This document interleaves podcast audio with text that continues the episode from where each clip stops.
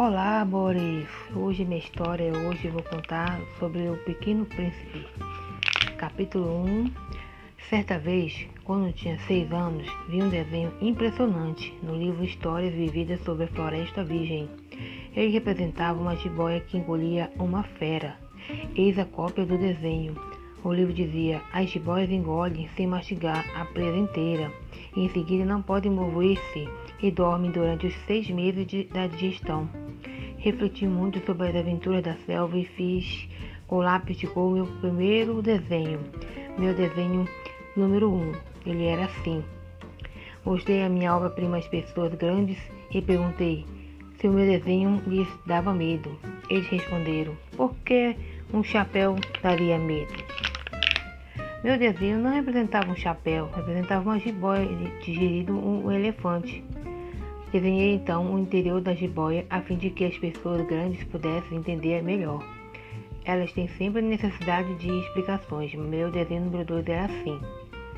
As pessoas grandes aconselharam-me a deixar de lado os desenhos de jiboias abertas ou fechadas e me interessar de preferência pela geografia, pela história, pelo cálculo e pela gramática.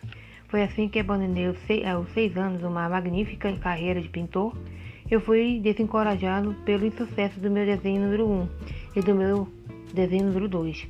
As pessoas só não compreendem nada sozinhas e é cansativo para as crianças sempre é estar explicando. Tive então de escolher outra profissão e aprendi a pilotar aviões. Voei por quase todos os lugares do mundo e a geografia, claro, me serviu muito. Eu sabia distinguir ao primeiro lugar a China e o Arizona.